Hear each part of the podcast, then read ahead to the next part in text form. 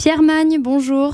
Bonjour. On vous connaît bien à Monaco. Vous êtes le cofondateur de FGWRS, une start-up qui a été incubée à Monaco Tech. Et maintenant, vous êtes des anciens de l'incubateur monégasque. Votre spécialité, c'est le recyclage des eaux grises. On a vécu euh, un été particulièrement extrême en termes de sécheresse et c'est pas terminé.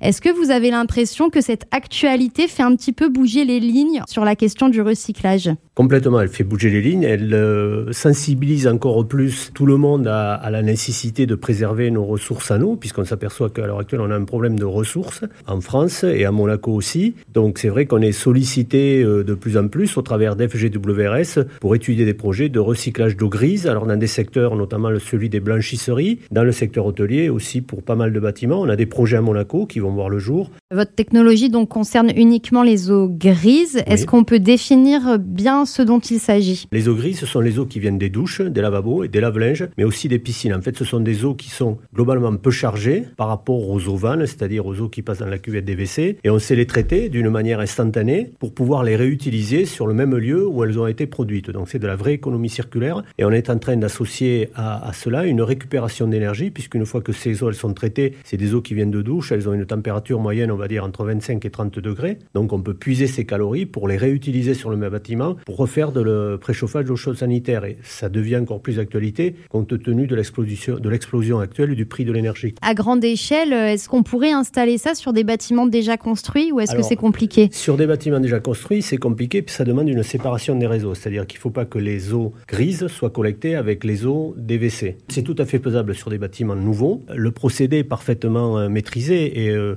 on va installer un système aussi dans les bureaux de la Villa Belgica, qui est le futur siège de l'Union des banques suisses à Monaco. Et on a à l'heure actuelle un procédé qui fonctionne au musée scénographique à Monaco, sur la terrasse, où on traite les eaux des lavabos, des sanitaires, pour les renvoyer vers la cuvette des WC. Et depuis, euh, ça a été mis en service mi-juin, on a déjà permis d'économiser 12 mètres cubes d'eau.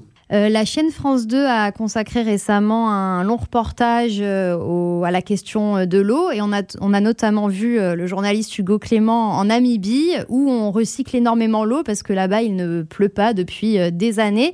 Donc même à l'échelle d'un pays, est-ce qu'on pourrait avoir des, centres de recyclage qui disperseraient l'eau vers les villes et les zones d'habitation? Tout à fait, les technologies existent, il s'agit de les mettre en œuvre. Il faut aussi euh, ben, échanger et euh, faire tomber les barrières du lobbying des vendeurs d'eau, puisque si recycle de l'eau, forcément, ils en vendront moins. Il faut savoir qu'il y a un projet qui est euh, dans les tuyaux à Monaco, la société monégasque des eaux, qui souhaiterait faire un test sur de la production d'eau potable au sortir de la station de traitement des eaux de la ville de Monaco, ce qui permettrait une économie de ressources en eau conséquente pour la principauté, parce qu'ils collectent en plus, je pense, des eaux, des eaux usées qui viennent d'autres des territoires à côté de la principauté. Et Monaco a eu cet été quand même été très étendu en termes de ressources en eau. Oui, comme le reste du territoire, puisque la principauté n'est pas coupée euh, de sa zone géographique. C'est vrai. Pierre Magne, merci beaucoup. Merci à vous.